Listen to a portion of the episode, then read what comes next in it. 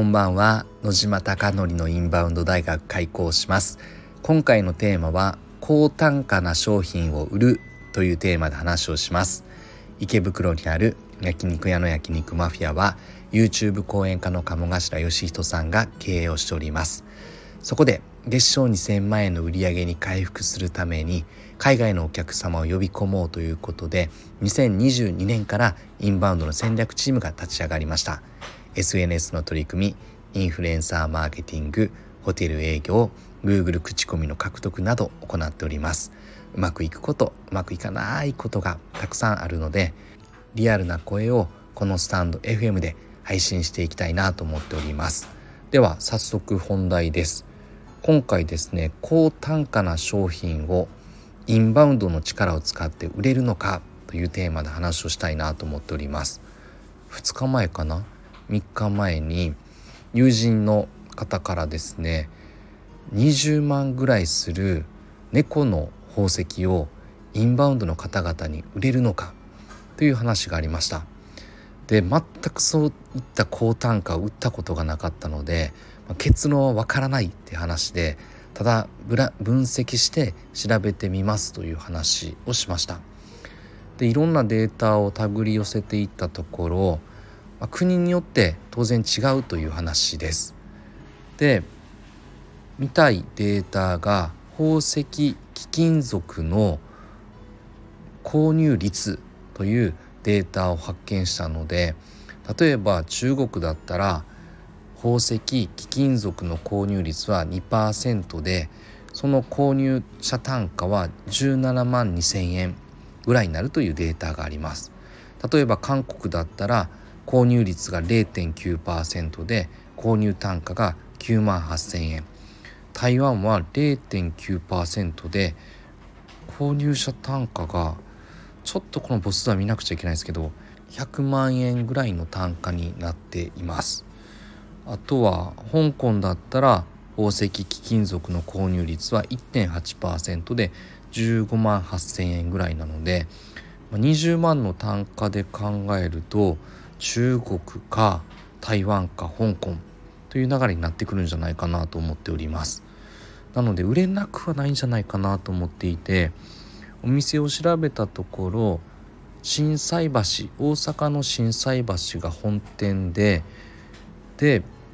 先方の思いはネットで売りたいんだって話でした。つまり海外に売り込んでいきたい。つまりインバウンドではなくて海外の人たちにアプローチしたいんだって話だったのでもちろんその取り組みはネットを使えばできるといえばできるのですがただネットで宝石を売るってなるとなかなか競合もいて大手のブランドもいるので難しいんではないかなと思っているのですが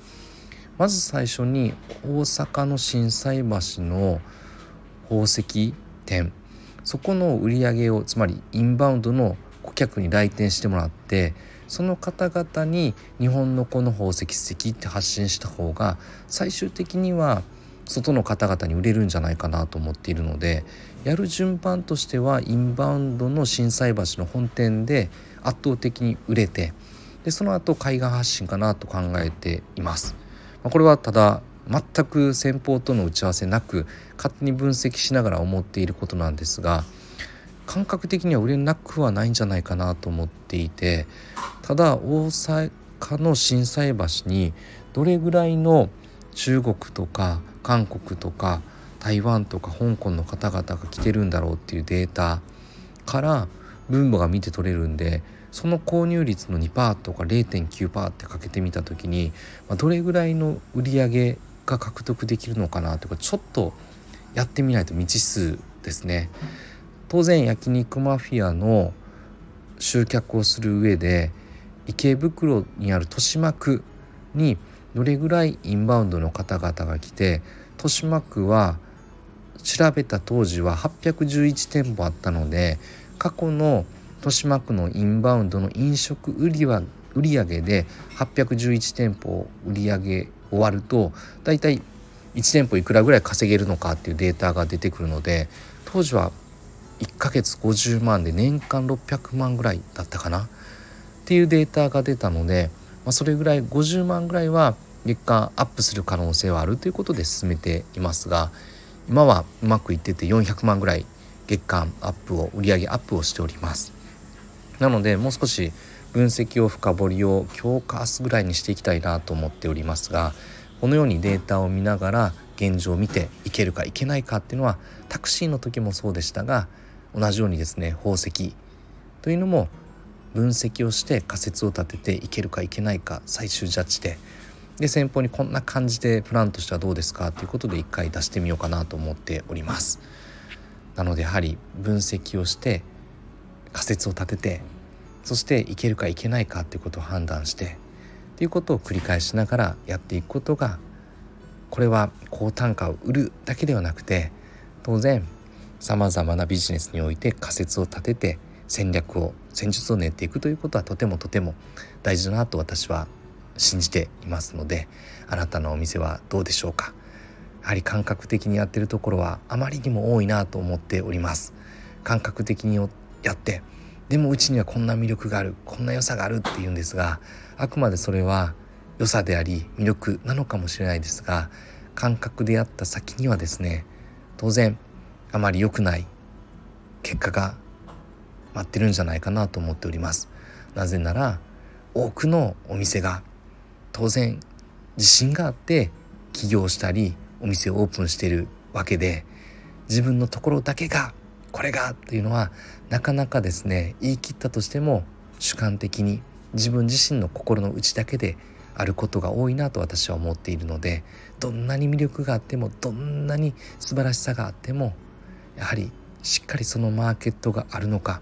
購入者がいるのかどうなのかその土壌市場があるのかということを見極めていくことが大事だなと思っております。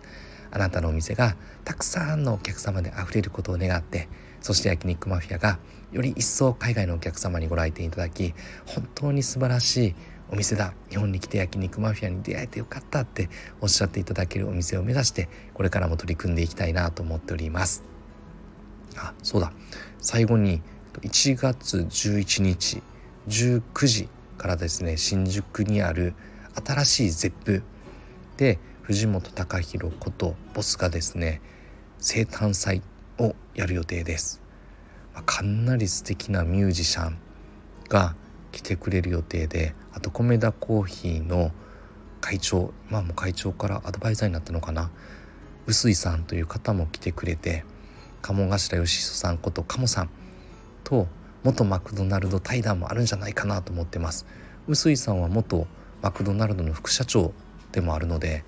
セガの社長もやってたりとかかなり経営手腕のある方だなと噂は聞いておりますので、ま、そういった対談を聞くことができたりあとはファーストテイクという YouTube のチャンネルで640万再生かなぐらいされてる方のアーティストも来たりとか芸人でありミュージシャンな方も来たりとかとても楽しい一夜になるんじゃないかなと思っております。あとは銀座にある世界一のバーテンダーミミズ